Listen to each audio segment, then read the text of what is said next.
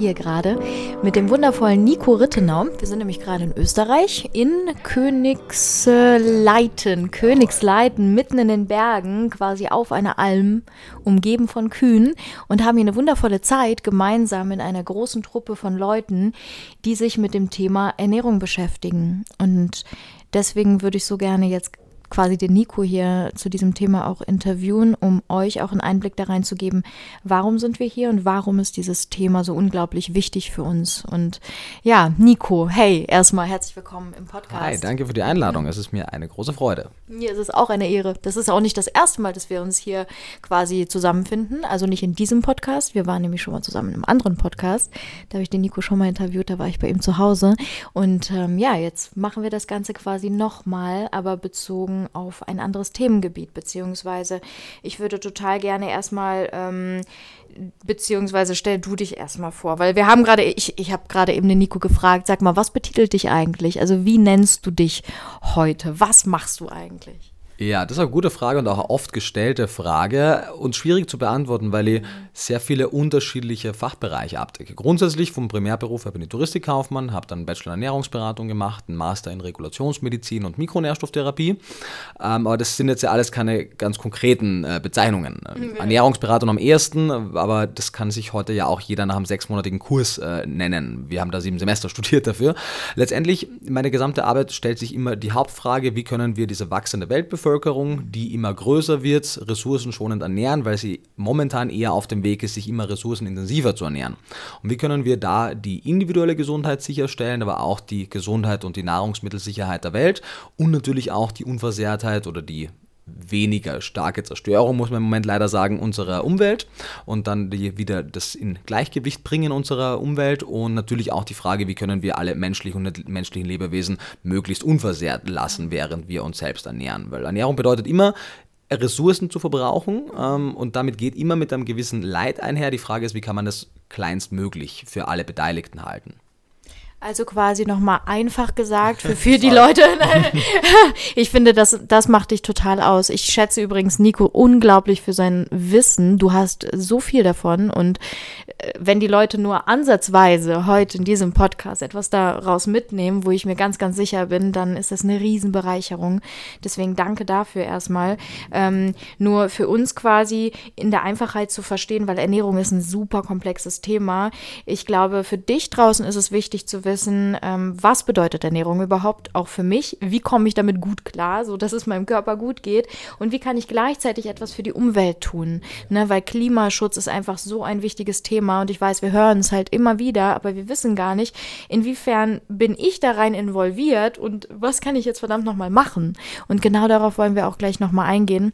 Aber ähm, die größte Frage, glaube ich, ist erstmal individuell auf uns bezogen was bedeutet Ernährung eigentlich für mich? Was bedeutet Essen für mich? Und ich persönlich kann auch sagen, hey, das ist ein super schweres Thema.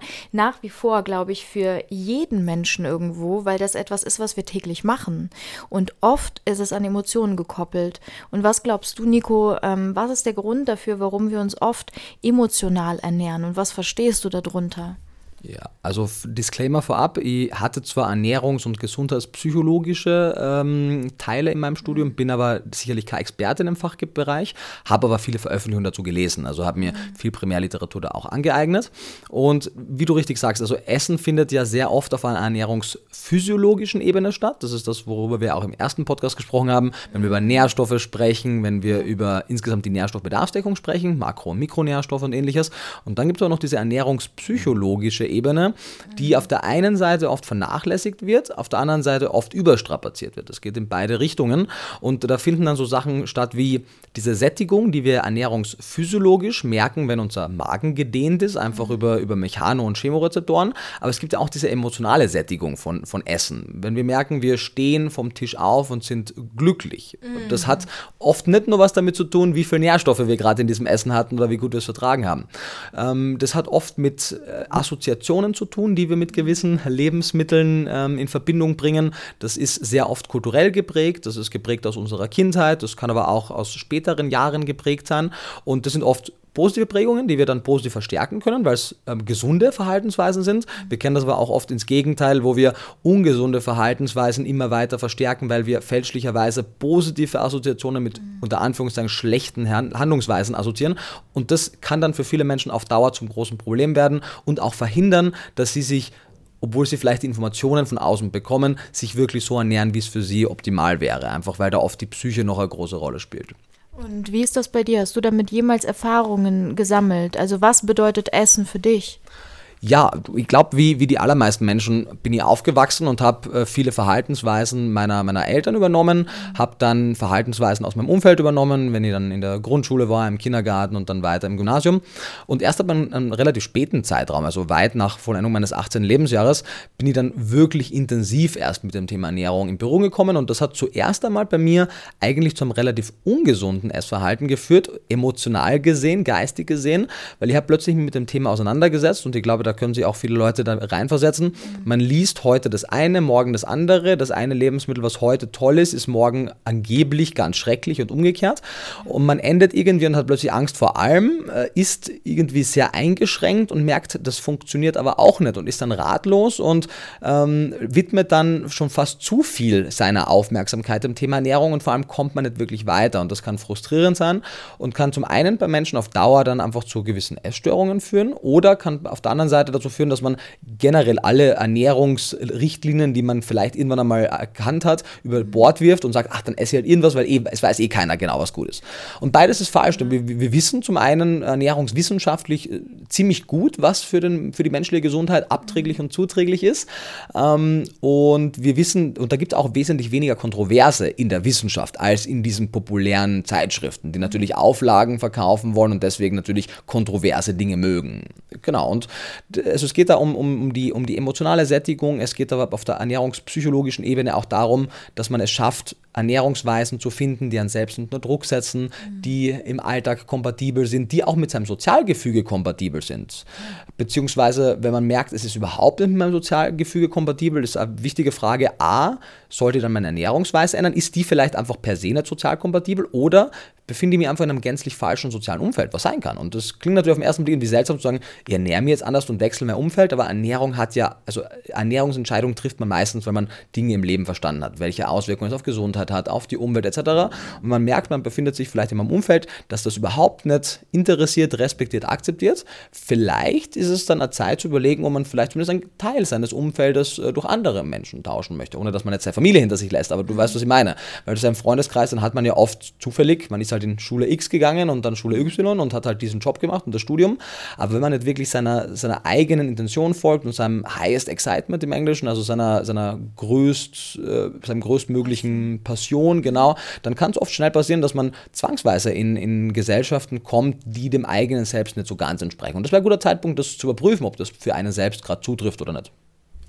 Und wie bist du auf diesen Weg gekommen, jetzt zu sagen, das heißt erstmal, wie ernährst du dich heute? War das schon immer so? Und wie bist du dazu gekommen und warum machst du das? Ja, ganz viele wichtige Fragen. Ich ja. versuche es chronologisch durchzugehen und nichts zu vergessen.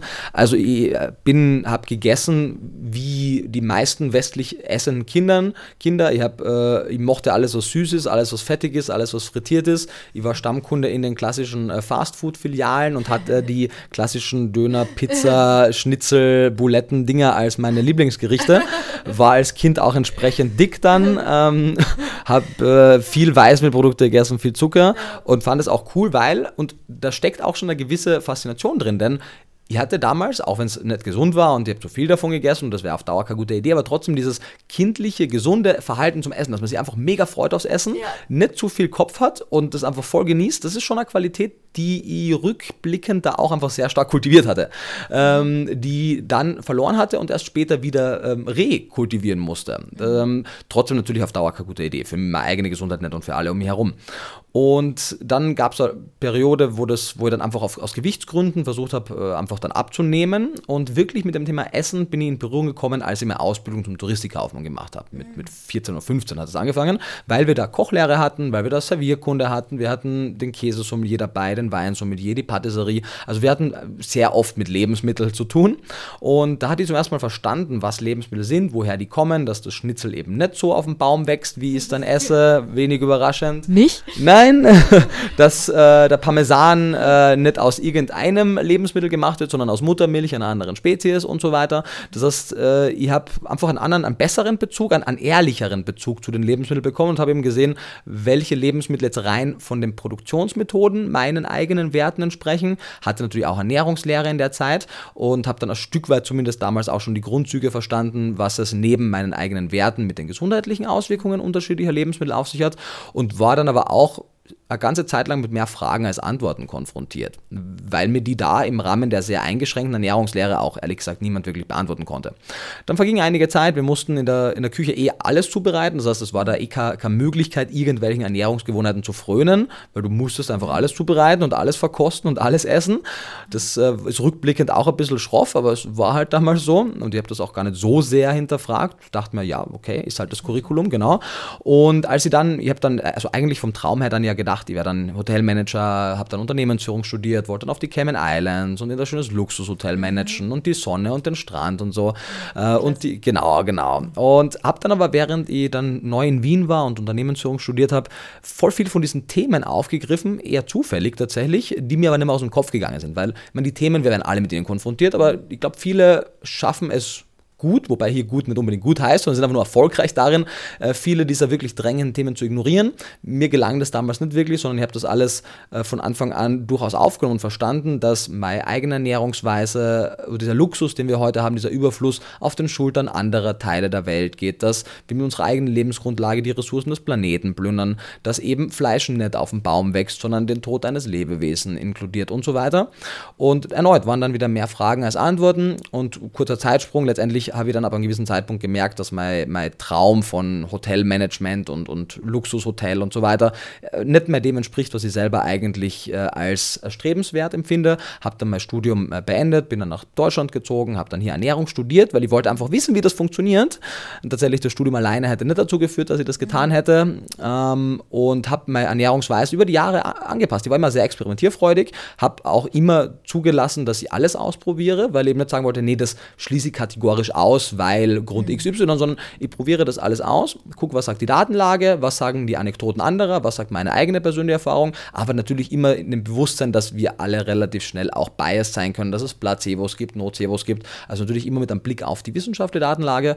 Und heute ernähre ich mich, ich finde äh, Labels immer schwierig, weil sie sofort äh, ein Bild bei den Leuten hervorrufen, aber letztendlich ist meine Ernährungsweise rein pflanzlich im Moment, weil die Produktion tierischer äh, Aminosäuren, tierischer Proteine damit, tierischer Fettsäuren in den aller, allermeisten Fällen einfach mit sehr viel Leid einhergeht, mit sehr ressourcenintensiven äh, Weisen und viele der heutigen Produkte ja auch nicht, bei weitem nicht die Qualität haben, die wir gerne hätten, vor allem wenn wir außerhalb essen.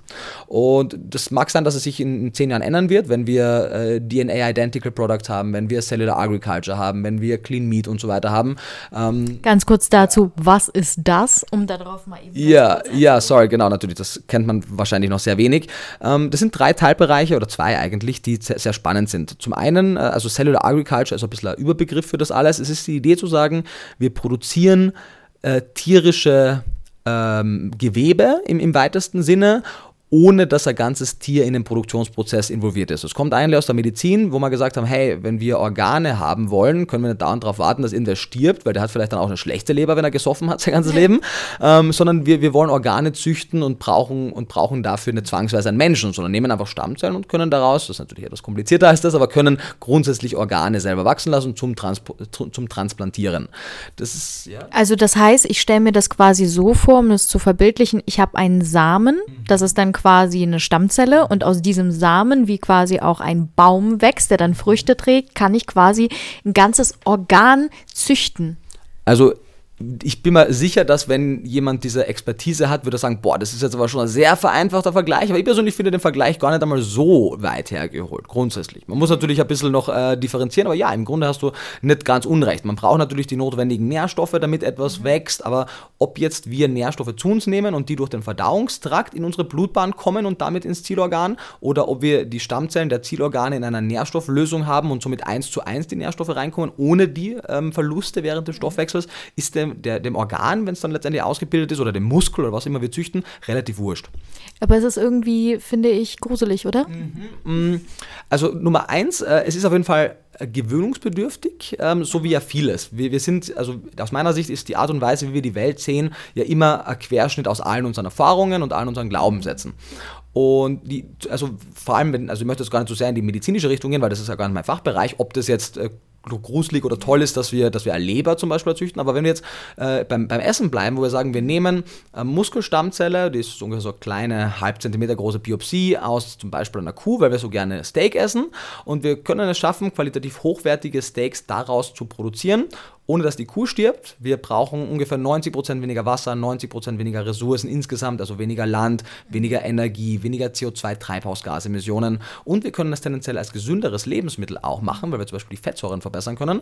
Ähm, und das vergleichen wir mit den 99% des Fleisches, das wir heute essen, was aus Intensivtierhaltung, also aus Massentierhaltung kommt, wo die, die Lebewesen unter unwürdigen Bedingungen gehalten werden, da in dem eigenen Kot stehen, Entzündungen haben, Geschwüre haben, äh, schlecht gefüttert werden, Todesangst Angst haben, nicht nur beim Tod selbst, sondern schon davor, lange Transportwege haben und unglaublich ineffizient sind. Im weltweiten Durchschnitt, die Zahlen schwanken, aber etwas zwischen 4 und 7 Kalorien brauchen wir an Futtermittel, um 1 Kalorie dann an Fleisch rauszukriegen. Und das ist zum großen Teil Futtermittel in einer Qualität, wie wir es als Mensch essen könnten. Das ist einfach unwirtschaftlich. Und äh, all das zusammen ist einfach so wahnsinnig und, und so würde man von außen da ob, objektiv raufblicken, würde man sagen, das ist total verrückt. Wir sind halt so sehr in dem Thema drin, dass wir, dass wir die Verrücktheit nicht sehen. Ähm, und bis, bis vor einiger Zeit gab es auch wenig Lösungsansätze. Bis vor einiger Zeit war die Lösung entweder in einem jetzt rein pflanzlich, streiche alle tierischen Produkte. Das ist für viele Menschen einfach geschmacklich keine Option. Äh, oder eben ich partizipiere an dem. Natürlich kann man sagen, ja, ich esse jetzt nur das äh, Ei von meinem Händel im Garten und nur die Milch von der Kuh, die da oben steht und Elmar heißt. Aber wird die Kuh Elmar heißen? Keine Ahnung. Wie auch immer, wir sind einen Trudi oder egal.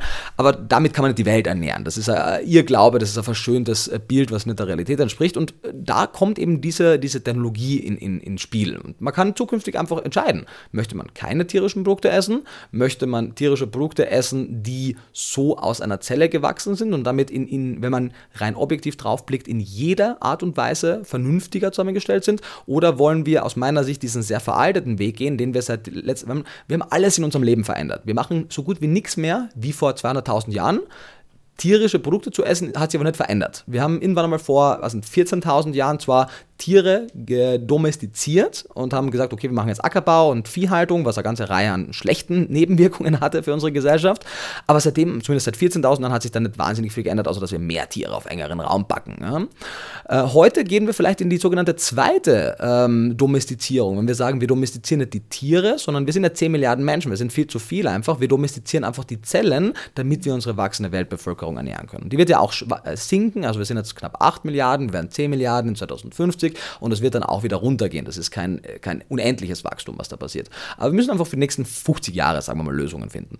Äh, auf der anderen Seite, DNA Identical, worüber ihr gesprochen habt, das ist ein bisschen was anderes. Da geht es eher darum, zum Beispiel, wenn wir Milch haben wollen. Natürlich kann man sagen, wir äh, zwangsschwängern eine Kuh ihr ganzes Leben lang. Die wird eigentlich mehrere Jahrzehnte alt werden, wird dann aber nur fünf oder sechs Jahre, bevor sie geschlachtet wird, weil sie so ausgeschöpft und ausgezehrt ist, weil sie jedes Mal aufs Neue zwangsgeschwängert wird, ihr Kalb ihr weggenommen wird, was für sie ein großer Trennungsschmerz ist wir sie dann zwangsmelken, viel zu oft und viel zu viel, was zu äh, Mastitis führt, was zu generell einer Ausbeutung ihrer eigenen körpereigenen Ressourcen führt.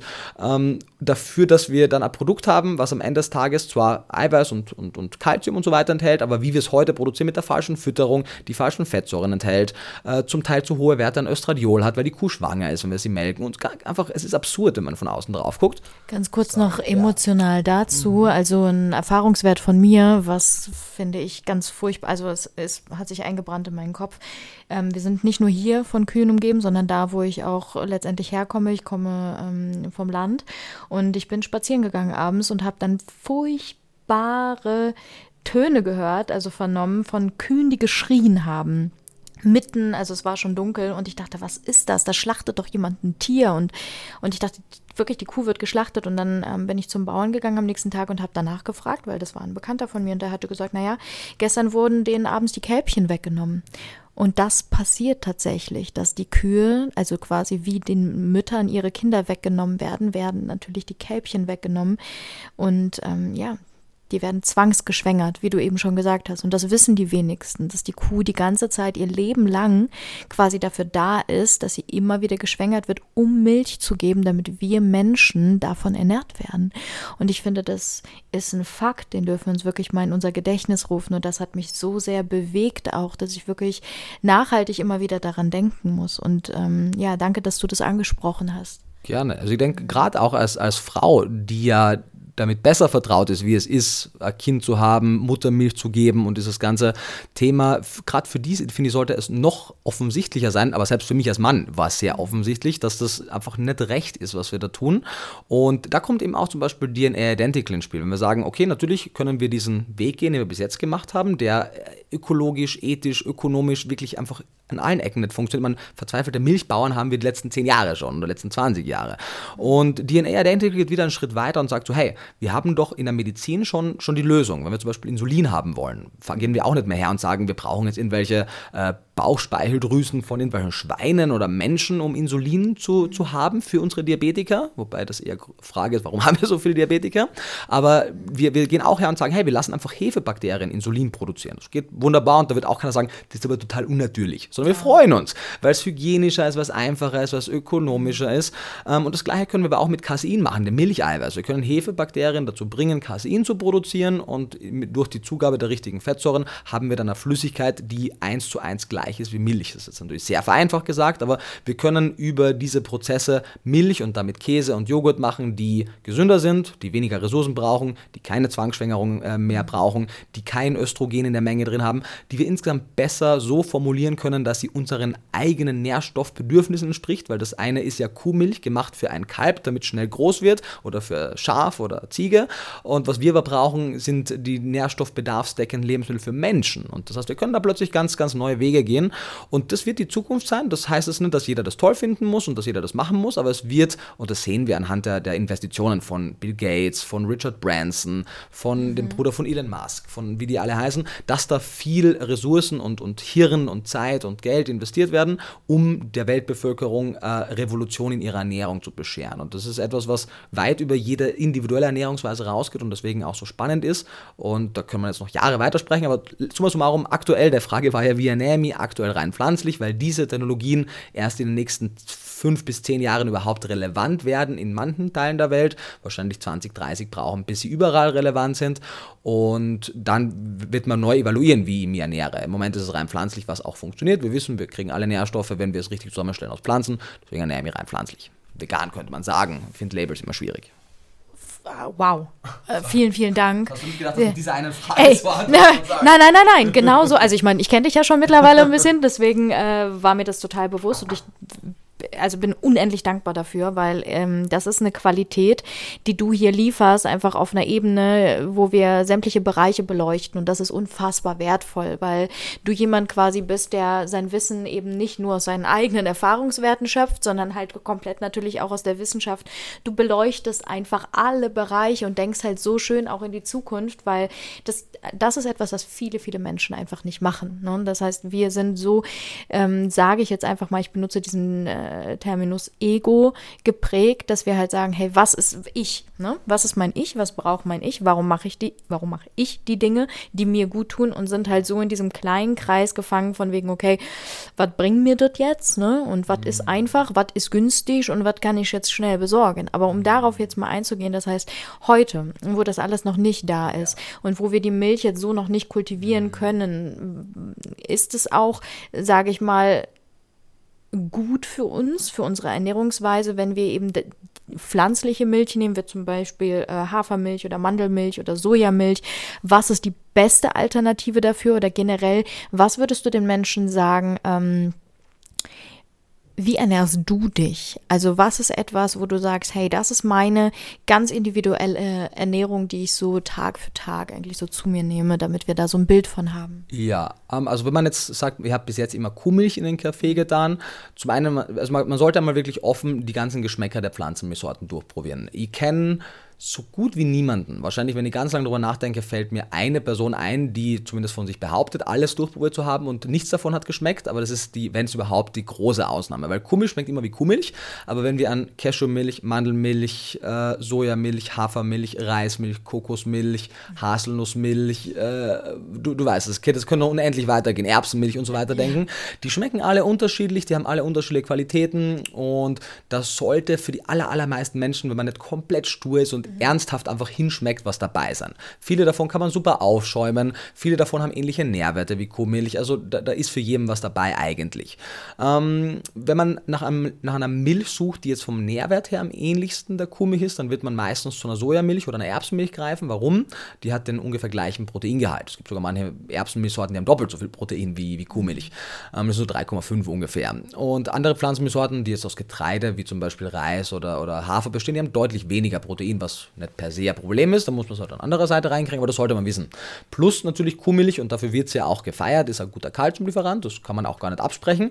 Aber es gibt ja Pflanzenmilchsorten, die eine gewisse Alge, Algenart dabei hat, die schmeckt nach gar nichts, die riecht nach gar nichts und die liefert so viel Kalzium, dass zum Beispiel Sojamilch mit dieser Alge, es steht einfach immer nur oben Sojamilch plus Kalzium, aber das ist meistens Alge dahinter, äh, gleich viel Kalzium hat wie Kuhmilch. Sie hat dadurch, darüber hinaus ein besseres Fettsäurespektrum, sie ist cholesterinfrei, sie ist frei von, von also Sojabohnen haben Phytoöstrogene, die fälschlicherweise verurteilt werden, die in Daten sogar gute Effekte zeigen, aber eben kein Östradiol, kein wirkliches weibliches Geschlechtshormon im Gegensatz zur Kuhmilch. Und deswegen einfach mal gerne alles durchprobieren. Ähm, und die Frage ist, wo, also ja klar, wenn man Kaffee trinkt, dann wird man vielleicht Milch reinbrauchen, damit es besser schmeckt. Wenn man unbedingt Müsli essen möchte, dann wird man dafür Milch brauchen, da wird man auf jeden Fall einen Ersatz finden.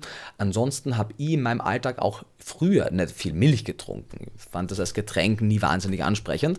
Äh, das andere ist so Sachen wie Sahne und Käse also die, oder Joghurt, das man aus, den, aus der Milch herstellen kann. Und auch hier gibt es mittlerweile eine große Vielfalt. Einige Produkte schmecken sehr gut und einige schmecken katastrophal, muss man sagen, wie es ist. Und deswegen sollte man einfach ein bisschen probieren. Und, ähm, also manche sind wirklich objektiv super und objektiv katastrophal, aber unter den objektiv guten gibt es natürlich auch noch individuelle Unterschiede. Dem einen schmeckt eher das, dem anderen das. Äh, da gibt es aber viele, viele schöne Marken, die, die da wirklich gute Produkte machen. Und meine tägliche Ernährung, Leute, das ist die Hauptfrage, die mir gestellt wird. Nico, ganz konkret, wie ernährst du dich denn jetzt? Und ich kann es natürlich gern sagen, aber ich sage immer schon davor, also lange Zeit habe ich gesagt, es ist doch völlig wurscht, wie ich mich ernähre. Wichtig ist doch, was ich euch zeige, was die Daten sind, wie man sich objektiv ernährt in verschiedenen Phasen des Lebens, in Bezug auf äh, das Geschlecht, wenn man eben gerade, also wenn man schwanger ist, wenn man stillend ist, wenn man Sport treibt, wenn man keinen Sport treibt, wenn man Kraftsport macht, Ausdauersport, wenn man eine Erkrankung hat, wenn man keine Erkrankung hat. Das ist viel wichtiger, als was ich mache, weil ich bin ja auch nur ein Mensch und kann auch fehlbar sein. Ja? Manchmal überkommt mir Zuckerlust und dann esse ich etwas, was ich objektiv nicht empfehle. Aber ich mache es trotzdem in dem Wissen, dass es aber auch nicht schaden wird, weil es im Rahmen einer insgesamt gesunden Ernährung kommt. Aber letztendlich, wie ernähren wir uns? Wir versuchen aus den Hauptlebensmittelgruppen, aus dem Vollkorngetreide, aus den Hülsenfrüchten, Nüssen, Samen und Obst und Gemüse, Gemüse zu wählen und, daraus Gerichte zu machen, die uns schmecken. Ähm, das kann alles Mögliche sein. Das kann in der Früh ein Porridge sein äh, mit Früchten, das kann aber auch ein Smoothie sein, das kann aber auch ein Scrambled Tofu sein, das kann Brot mit Aufstrich sein, das kann äh, so viel Verschiedenes sein. Das kann zum Mittag eine Gemüsepfanne sein in Form von einer Currypfanne, es kann äh, Pastagericht mit einer Tomatensauce und, und Linsen sein, das kann mm. ein Pilzrahmgericht sein. Boah, ich habe jetzt schon, okay, nice. also, Lasagne sein, weißt du, es gibt so viele unterschiedliche Dinge, es können die unterschiedlichen Salate sein. Also ich, ich habe das Gefühl, ich esse deutlich bunter und abwechslungsreich als die meisten Menschen, die unter Anführungszeichen alles essen, weil sie, wenn man ehrlich runterbricht, eine sehr begrenzte Lebensmittelauswahl nur haben. Und ich esse immer wieder auch Weißmehlprodukte, ich esse hin und wieder auch Zucker, ich esse äh, hochwertige Öle, also ich exkludiere, viele Ernährungsweisen exkludieren ja sehr strikt, ich esse auch nicht alles roh oder so, ähm, sondern ich habe eine gesunde Mischung aus den Lebensmittelgruppen, die in den Daten und auch in den Populationsbeobachtungen gesundheitlich vorteilhaft sind. Ich versuche die bestmöglich schmackhaft zuzubereiten und finde dann eben einen schönen Kompromiss zwischen, also ich möchte, dass jede Mahlzeit mir schmeckt. Wenn mir etwas nicht schmeckt, dann esse ich es nicht, ja. sondern suche dann ein Äquivalent, das mir schmeckt und es funktioniert für mich sehr gut, nur Dinge zu essen, essen, die mir schmecken, die aber auch gesundheitsförderlich sind. Wenn das nicht der Fall ist, sollte man entweder an seinen Kochkünsten vielleicht arbeiten oder vielleicht gucken, dass man vielleicht seine Geschmäcker etwas adaptiert. Weil Geschmäcker sind gelernt, die kann man auch verlernen und kann auch neu lernen. Und na klar, wenn wir es gewohnt sind, ultra frittiert, fettig zu essen, viel zu salzig, wie es der westliche Durchschnitt ist, dann schmecken viele Dinge uns nicht, die eigentlich für die Menschen eigentlich lecker schmecken würden. Aber sobald wir mal das Salz auf ein normales Maß reduzieren, die Öle und die anderen Fette auf ein normales Maß reduzieren, gar nicht streichen, Zucker auf ein normales Maß reduzieren, adaptiert sich unser Geschmack. Und warum ist es so, weil es gibt jetzt gerade eine ganz, ganz große Bewegung ähm, zu dem Thema, dass Leute, die ganz lange sich pflanzlich, also quasi vegan ernährt haben, plötzlich sich nicht mehr vegan ernähren. Und vielleicht hast du draußen, ähm, eine oder andere von euch, das mitbekommen, dass zum Beispiel Leute auch auf YouTube und so weiter, ne, die halt viel zu diesem Thema rausgegangen sich, äh, sind, sich gezeigt haben, darüber ge erzählt haben, plötzlich anfangen, Eier zu essen, Fisch zu essen und sagen, hey, ich habe einen porösen Darm oder ich habe einen Leaky Gut, nennt man das ja auch, oder vielerlei verschiedene Auswirkungen, die Haut wird schlecht und so weiter und die beziehen das auf die vegane pflanzliche Ernährung. Was hältst du davon und was können wir tun und warum ist es so? Ja, ganz wichtige Frage. Hatten wir kurz auch schon, bevor wir aufgenommen haben, angesprochen. Mhm. Letztendlich, also das Wichtigste an, an, der ganzen Sache ist, dass wir, dass wir den Menschen zuhören, weil wir haben da vielleicht die Möglichkeit, etwas zu lernen. Wenn nicht über Ernährungswissenschaft, dann zumindest über Psychologie. Mhm. Ähm, und nicht verurteilend zu sein weil was auch immer die jetzt machen, sie machen es ja aus ihrer Position heraus, aus, aus dem richtigen Motiv, weil sie sagen, aus welchem Grund auch immer, mir geht es gerade nicht gut und ich denke, dass meine Ernährung der Grund ist. Ich denke, dass die vegane Ernährung der Grund ist. Ich mache etwas anderes. Es scheint mir zu helfen und deswegen mache ich das weiter. Ist ja nichts Verwerfliches dran. Natürlich kann man sagen, ja, aber das Ei, was du jetzt isst, das kommt ja nicht vom Baum. Okay, aber das außen vor gelassen, muss man mal gucken, wie, warum ist es, könnte das biochemisch plausibel sein? Oder ist es, müssen wir das wirklich als Hirngespinst abtun? Und das denke denke ich nicht. Ich denke, dass schon die Psyche einen großen Einfluss hat und ich fürchte, und also ich denke und fürchte, dass einige der sehr reichweitenstarken Gesundheits- und Ernährungs-YouTuber, Instagrammer, Influencer ähm, schon bevor sie vegan wurden, ein sehr zweifelhaftes Verhältnis zu ihrer Ernährung hatten. Äh, zum Teil auch deswegen so obsessed mit ihrer veganen Ernährung waren, da unnötigerweise Restriktionen gemacht haben, die auf Dauer zu Nährstoffmängeln führen können. Und wir wissen, dass Nährstoffmängel auf Dauer zu weiteren negativen Effekten führen können. Wir sehen manche Leute, die sich über Jahr Jahre und manchmal sogar ein Jahrzehnt rein roh vegan ernährt haben, wo wir keine Daten haben, die unterstützen, dass man das machen sollte, die äh, insgesamt total restriktiv gegessen haben, nur Früchte gegessen haben, äh, aus Angst vor Fett auf so gut wie alle Fette verzichtet haben, auch, äh, nicht, keine Vitamine supplementiert haben, die kritisch sind, keine angereihte Pflanzenmilch getrunken haben für ihre Knochengesundheit, die ähm, viel zu unverarbeitet gegessen haben, vielleicht auch zu wenig gekaut haben, dann auch, die äh, zum Teil 35 Tage gefastet haben, was, auch absurd ist in dem Zustand, in dem die waren, die ja Eigenurintherapie gemacht haben, die äh, was auch all die, die, die Terpentin genommen haben. Ich kann, es hört gar nicht auf an Absurditäten, die da gemacht wurden. Und sicherlich alles nur aus einer, aus einer tiefen Verzweiflung heraus, weil viele von, oder fast alle von denen waren ethisch motivierte vegan lebende Personen, die mit Sicherheit so gut wie alles probiert haben, bevor sie dann diesen letzten Schritt gegangen sind. Das Problem ist, sie haben halt nur alles in ihrer Reichweite stehende getan und nicht das, was man aus meiner Sicht als Ernährungswissenschaftler oder auch als Sicht eines äh, Mediziners machen hätte sollen. Das soll heißen, ähm, man, was sind Gründe dafür, dass Leute insgesamt mit welcher Ernährung auch immer Probleme haben? Es kann einmal ein Problem sein mit der Verträglichkeit. Das heißt, grenzlich, jede Ernährung ist nur dann gesund, wenn du sie gut verträgst. Das heißt, man muss mal gucken, gibt es vielleicht äh, Food Allergies? Weil, also vielleicht einmal vorab genommen, was machen viele von denen? Die fangen dann an, nur noch Fleisch zu essen. Und was sie damit machen, ist einfach eine Eliminationsdiät, eine Eliminierungsernährungsweise, in der sie alles streichen außer ein Lebensmittel. Gegen pures Fleisch ohne Alm ist es jetzt auf Dauer natürlich eine Nährstoffbedarfsdecke, aber per se reagieren da wenig Leute darauf. Das mhm. verträgt so gut wie jeder. Ähm, und das heißt, sie haben einfach nur alles gestrichen, was irgendwie getriggert hat. Und natürlich, wenig überraschend, geht es ihnen zumindest kurzfristig jetzt besser. Sie hätten auch irgendein, sie hätten auch nur ein pflanzliches Lebensmittel essen können, was jeder Vertrag, keine Ahnung, weißer Reis, hätten die fehlenden Nährstoffe supplementieren können. Die Chance wäre groß, dass es ihnen dann ebenfalls ähnlich gut geht, kurzfristig. Natürlich ist es langfristig nicht das das Ziel. Aber es macht Sinn, äh, solche Eliminationsdiäten kurzfristig zu machen, um zu sehen, geht es mir jetzt besser, weil dann weiß ich, es ist jetzt nicht das neue Lebensmittel, was ich reingetan habe, sei es der Reis oder das Fleisch, sondern es sind die Lebensmittel, die ich weggenommen habe. Und dann würde man gucken, okay, was kann ich reingeben und ab einem gewissen Zeitpunkt merken, okay, das und das kann ich nicht reingeben.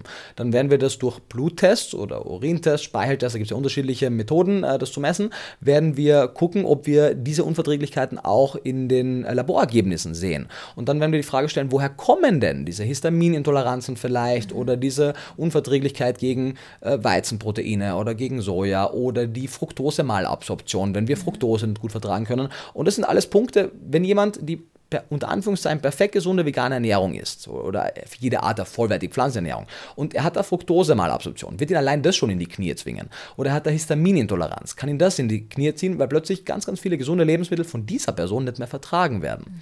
Ähm, es gibt eben Allergien gegen verschiedene Proteine in unterschiedlichen Pflanzen und das ist nicht zu verwechseln mit, das sind entweder Antinährstoffe, die uns Menschen in die Knie zwingen, weil Pflanzen das als, als Abwehrstoffe haben, das ist diese Carnivore-Logik, die an allen Ecken und Enden falsch ist, sondern es geht einfach darum, dass unterschiedliche Menschen unterschiedliche unterschiedliche Sensitivitäten aufweisen. Und viele von denen kann man behandeln. Man sollte mal gucken, äh, eben, also einen Artentest in Bezug auf die Fructose-Malabsorption machen. Man sollte unbedingt einen sogenannten SIBO-Test machen. Das äh, steht für Small Intestinal Bacterial Overgrowth. Auf Deutsch könnte man vereinfachend äh, Dünndarmfehlbesiedlung dazu sagen. Das kann eine horrende Reihe an negativen Effekten mit sich bringen. Ähm, es gibt Organic Acids Test, wo wir, wo wir einige dieser organischen Säuren testen können, die uns viel Aufschluss geben. Ähm, Food Sensitivity Test machen. Es gibt so viele Dinge, die man eigentlich machen hätte sollen, bevor man sich auf 35 Tage Wasserkur- und Urintherapie einlässt. Die hätten nämlich tatsächlich ernsthafte Ergebnisse geliefert, mit denen man hätte arbeiten können. Und von daher also ist das für mich gar nichts Überraschendes. Meine, wir sehen ja das auch abseits des Veganismus, dass Leute Schwierigkeiten mit ihrer Ernährung haben. Nur beim Veganismus, viele dieser Vertreter, die fokussieren ja ihr gesamtes Leben fast schon auf Ernährung und sind natürlich total aus dem Häuschen, wenn irgendwas dann nicht nach ihren Vorstellungen läuft. Man darf aber auch nicht vergessen, dass viele von ihnen einige ihrer anderen Beschwerden, die sie davor hatten, mit einer reinen Pflanzenernährung ja auch reversieren konnten. Mhm. Das heißt, das wird dann plötzlich total außen vor gelassen. Ähm, und summa summarum, einfach um das Ganze nochmal in einem Satz zusammenzufassen, wann immer wir uns für eine Ernährungsweise entscheiden, auch wenn sie am Papier wunderbar gesund ist, was eine vollwertige Pflanzenernährung laut allen Studienergebnissen ist, und wir sie aber individuell individuell schlecht vertragen, dann sollten wir nicht einfach das alles hinwerfen und sagen so, oh, das ist doch alles Blödsinn, sondern sollten sagen, okay, was können wir denn überprüfen, woran könnte es liegen? Und ich will gar nicht sagen, dass es nicht vielleicht manche Menschen gibt, die einfach so viele genetische Dispositionen haben, dass für sie nur sehr, sehr sehr stark restriktierte, individualisierte Ernährungsweise in Frage kommt, die vielleicht nicht rein pflanzlich sein wird zum jetzigen Zeitpunkt, weil man eben mhm. viele der anderen Produkte noch nicht so herstellen kann, wie man es gerne möchte. Aber für die aller, aller, allermeisten Menschen, meisten Menschen würde es helfen, die Diagnoseverfahren anzuwenden, die Ursache zu behandeln, damit die Symptomatik aufzulösen und damit die gesunden Lebensmittel, die auf Dauer gesund erhalten, in den Speiseplan einzubauen, weil es geht nicht nur darum, ob wir uns heute gut fühlen, das ist die Basis, aber wir können uns heute auch gut fühlen mit Lebensmitteln, die uns in zehn Jahren einen Herzinfarkt geben. Das ist das große Problem. Unsere Blutgefäße haben keine Nerven. Die spüren keinen Schmerz, wenn wir oxidativen Stress, Hyperglykämie und ähnliches produzieren, wenn wir Fast- und Junkfood und Zucker und alles essen. Würden wir nämlich das merken, dann würden wir nach jedem Fastfood-Restaurant Boden liegen und schreien. Das wäre toll. Genauso wie nach jeder Zigarette. Ja, genau. Wir merken auch, yeah. unsere Lunge schreit auch nicht nach jeder Zigarette oder Lungenkrebs ein paar Jahrzehnte später. Kann, muss nicht, aber kann natürlich die Rechnung dafür sein. Ja, langes, äh, langer Monolog, sorry. Ja, das ist der absolute Wahnsinn. Also ich glaube, das denkt jetzt gerade jeder, der, der hier zuhören durfte. Danke, Nico, wirklich, dass du das ja. geteilt hast. Ähm, um das jetzt noch mal ganz kurz auch herunterzubrechen, konkret, also zu konkretisieren. Ich was kann ich jetzt machen, wo gehe ich hin, zu welchem Arzt, noch einmal die Tests, die ich machen kann, wenn ich irgendwie merke, die Ernährungsweise oder das, was ich gerade zu mir nehme, tut mir nicht gut, weil ich habe zum Beispiel einen Blähbauch, ich habe schlechte Haut, ich habe Haarausfall, meine Nägel sind brüchig, ich bin müde, ich habe Augenringe. Was kann ich machen, weil ich, wenn ich nicht weiß, wo es herkommt? Ja, also zuerst einmal, ich glaube, viele Leute haben all die Symptome, die du jetzt aufgezählt hast, alle gemeinsam. Und das ist natürlich frustrierend. Und aus dieser Situation heraus in die Aktivität und in die Handlung zu kommen. Ich habe größeres Verständnis dafür, dass das schwierig ist und dass vor allem, weil die Information nicht so schön offen da liegt, dass man frustriert wird und dass das alles eine unangenehme Negativspirale ist. Von daher größeres Verständnis dafür, was man machen kann. Man, man, sollte einmal Nummer eins gute Ärzte in seinem Umfeld haben. Das heißt, einen, einen guten Internisten, einen guten äh, Gastro, wie heißen die Gastro, auf Deutsch, Gastroenterologist auf Englisch, ich bin ehrlich gesagt manchmal mit den deutschen Begriffen ein bisschen überfordert, also einen guten Gastroenterologist haben, der sich mit deinem Verdauungstrakt wirklich gut auskennt und Ähm, und natürlich einen guten Hausarzt, der, der insgesamt sich da auskennt. Und natürlich auch auf der anderen Seite ähm, gute Ernährungs-, entweder Fachkräfte online oder zumindest gute Quellen für Ernährungswissen haben. Denn die Dinge, die du angesprochen hast, haben oft, äh, gehen in zwei Richtungen. Das eine, also Sachen wie Müdigkeit, Haarausfall, schlechte Haut, brüchige Nägel, äh, etc. etc. Das kann oft einfach ein Nährstoffmangel sein. Das heißt, es kann sein, dass wir mit unserer aktuellen Ernährungsweise nicht die Nährstoffe zu uns nehmen, die wir brauchen. Sei es die B-Vitamine für die Haut, äh, das Eisen für den Sauerstofftransport im, Sauerstofftransport im Blut, für die Wachheit, B12 für unsere Nerven, Vitamin D für das Immunsystem, Omega-3-Fettsäuren für die Gehirnleistung und so weiter und so weiter. Auf der anderen Seite, und da kommen die Gastros ins Spiel, ähm, haben wir eben unser Verdauungssystem, was äh, eine der, der, der zentralen Einheiten unseres Organismus darstellt, weil es dafür verantwortlich ist, dass das, was wir konsumieren, auch in Nährstoffe runtergebrochen wird, absorbiert und dann aufgenommen wird. Und wenn das nicht funktioniert, haben wir eine ganze Reihe an Schwierigkeiten. Und da äh, geht es einmal darum zu wissen, wie ist die Gesundheit meines Verdauungstraktes. Das wird eher der Gastro feststellen können. Auf der anderen Seite gibt es natürlich auch so spezifische Tests in Bezug auf zum Beispiel, haben wir Dünndarmfehlbesiedlung. Das ist dieser SIBO-Test. Das ist ein Artentest. Und Wo mache ich das? Ja, gucken, was in seiner eigenen Stadt an Verfügbarkeit da ist. Ansonsten im schlimmsten Fall kann man das im im, im Ausland auch bestellen, schickst dann einfach nach UK oder nach, nach, nach Amerika und die schicken das dann zurück. Äh, wenn man da Anlaufstelle haben möchte, es gibt da einen äh, YouTuber, den ich persönlich da äh, als großen Experten sehe, weil er sich einfach gefühlt im Moment fast ausschließlich damit beschäftigt. Äh, der heißt Gochi Man. Ich finde den Namen zweifelhaft, aber äh, ich finde ihn inhaltlich sehr gut. Ich glaube, er heißt, heißt das Simon? Ich weiß gar nicht genau. Anyway, verlinken. wir verlinken ihn gerne, genau. Der ist auch gerade dabei, ein Buch zu dem Thema zu schreiben, habe ich gesehen. Äh, ich glaube, das wird eine wertvolle Ressource und der bietet auch äh, One-on-One-Consultings an, wo man auch diese Tests machen kann. Ähm, er verdient da auch einen Test nichts, er vermittelt die nur, hat dann nur die Consulting-Leistung, die aus meiner Sicht sehr gerechtfertigt ist. Man muss dazu sagen, diese Tests sind aktuell leider unverhältnismäßig teuer, weil sie noch zu wenig etabliert sind. Äh, das wird hoffentlich äh, besser werden. Es muss besser werden, sonst werden wir weiterhin an diesem Problem nichts ändern, weil für viele Leute ist es einfach nicht leistbar, sich 300 Dollar oder 300 Pfund für einen Test zu leisten, gerade wenn man dann vier davon machen muss. Aber das ist aktuell einer der aus meiner Sicht besten Wege in diese Richtung. Ähm, so Sachen wie Fructose-Malabsorption, das sollte eigentlich die meisten ähm, Ärzte können. Also wenn wir zum Beispiel zum Gastro gehen oder zum Internisten vor allem auch. Ähm, ansonsten so Sachen wie, haben wir vielleicht Zöliakie? Nicht jede Zöliakie ist so äh, so äh, prägnant, dass wir es immer als Zöliakie erkennen. Es gibt auch etwas stillere Verlaufsformen. Was ist Zöliakie? Also Zöliakie ist eine Autoimmunerkrankung, äh, die dazu führt, dass wir äh, wirklich eine der wenigen Erkrankungen, die wirklich der, der, äh, komplett strikten Verzicht auf Gluten verlangt. Mhm. Wenn wir das einhalten, können Menschen mit Zöliakie ähnliche Lebenserwartung haben, eine gleiche Lebenserwartung haben wie Nicht-Zöliakie-Patienten. Wenn sie das nicht behandeln, im Sinne von Gluten vermeiden, dann werden sie mit Entzündungsreaktionen im, im Darm und an anderen Stellen Zellen reagieren, ihre Entzündungswerte werden raufgehen, ihre Herzinfarktrate wird raufgehen, also eine ganze Reihe an negativen Effekten. Und die meisten Zöliakie-Patienten merken das, weil die Symptome so schlimm werden, dass sie irgendwann mal spätestens dann bei diesem Test machen. Aber nicht alle. Manche Menschen leiden, leiden und leben bis zum 30. Lebensjahr mit Zöliakie, ohne es zu wissen. Und so weiter und so weiter. Also es geht um Diagnostik, um ernsthafte, ernst gemeinte Diagnostik und nicht dieses persönliche Rumraten. Ich habe auf Google gelesen, es könnte auch das sein. Und deswegen lass jetzt einmal Gluten weg und gucke mal, was mir dann persönlich basiert. Und da ist so viel Placebo, Nocebo drin, so viel eigene Voreingenommenheit, das sollte man nicht machen, sondern Tests machen. Und vor allen Dingen, ähm, höre ich auch immer ganz, ganz oft, meine Schilddrüse. Meine Schilddrüse macht mir Probleme und aufgrund der Schilddrüse muss ich zum Beispiel Fisch essen und ja. ich brauche die Fettsäuren und so weiter und so fort. Noch einmal ganz kurz deine Meinung zum Thema Schilddrüse? Ja, gerne. Ähm, ich denke, generell das Thema Schilddrüse müsste wahrscheinlich in den Fachbereich von einem Endokrinologen äh, fallen. Warum? Weil die Schilddrüse als hormonproduzierende Drüse aktiv ist, produziert Schilddrüsenhormone. Das heißt, wenn, die, wenn man Sorge hat um seine Schilddrüse, sollte man auf jeden Fall mal dahin gehen äh, T3, T4 messen, also die Schilddrüsenhormone messen. Und dann sollte man aber jetzt eben gucken, was braucht die Schilddrüse denn wirklich, weil die Schilddrüse braucht keinen Fisch. so, was die Schilddrüse braucht, sind vor allem zwei äh, Mineralien, genauer gesagt zwei Spurenelemente, nämlich Jod und Selen. Vor allem Jod ist dafür bekannt, aber auch Selen ist wichtig. Und man könnte noch sagen, eigentlich braucht sie noch so ein Dutzend andere Stoffe. Allen voran Jod und Selen. Und natürlich steckt in vielen Fischen äh, relevante Mengen an Jod drin. Äh, Selenwerte habe ich jetzt nicht alle im Kopf von Fisch. Es mag sein, dass einige äh, Fische oder andere Meerestiere auch gute Selenlieferanten sind, aber da geht es eben nicht um den Fisch per se. Und wir haben gute Jod- und Selenlieferanten auch pflanzlicher Herkunft, sei es jetzt Algen, sei es jetzt äh, Paranüsse, die natürlich Schwankungen enthalten können, aber theoretisches haben. In vielen Ländern wie in Kanada hat selbst Getreide und, und Hülsenfrüchte genug Selen. Das ist in Österreich und in Deutschland nicht der Fall, leider, weil unsere Böden zu arm daran sind. Aber es ist immer Frage nach den Nährstoffen. Nährstoff und nicht nach dem Lebensmittel in diesem Fall. Und sollte man auf jeden Fall äh, sicherstellen. Man sollte, die, die wenigsten Leute stellen das sicher, weil sie es nicht wissen. Ähm, deswegen gab es ja auch vor, vor einiger Zeit die Jodsalzprophylaxe. Das ist nicht die allerbeste Methode, um die Leute mit Jod zu versorgen, aber es ist eine bessere, als es nicht zu tun.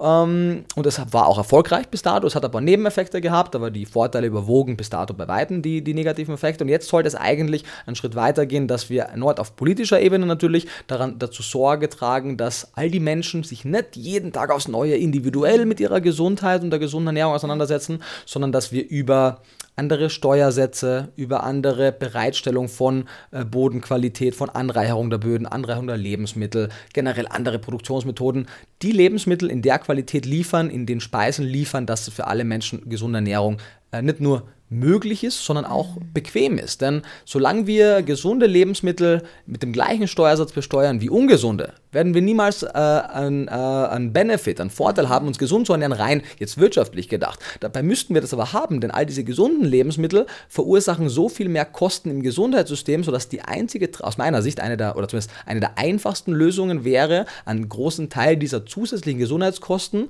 wieder reinzukriegen über eine höhere Besteuerung dieser ungesunden Lebensmittel. So wie man auch an aus den, aus den Verkäufen der, der, der alkoholischen Getränke und der Tabakwaren äh, Rückstellungen bilden muss, um die höheren Gesundheitskosten zu tragen. Und auf der anderen Seite kann ein Teil verwendet werden, um präventiv gesunde Lebensmittel zu vergünstigen, weil die einen präventiven Gesundheitsschutz haben.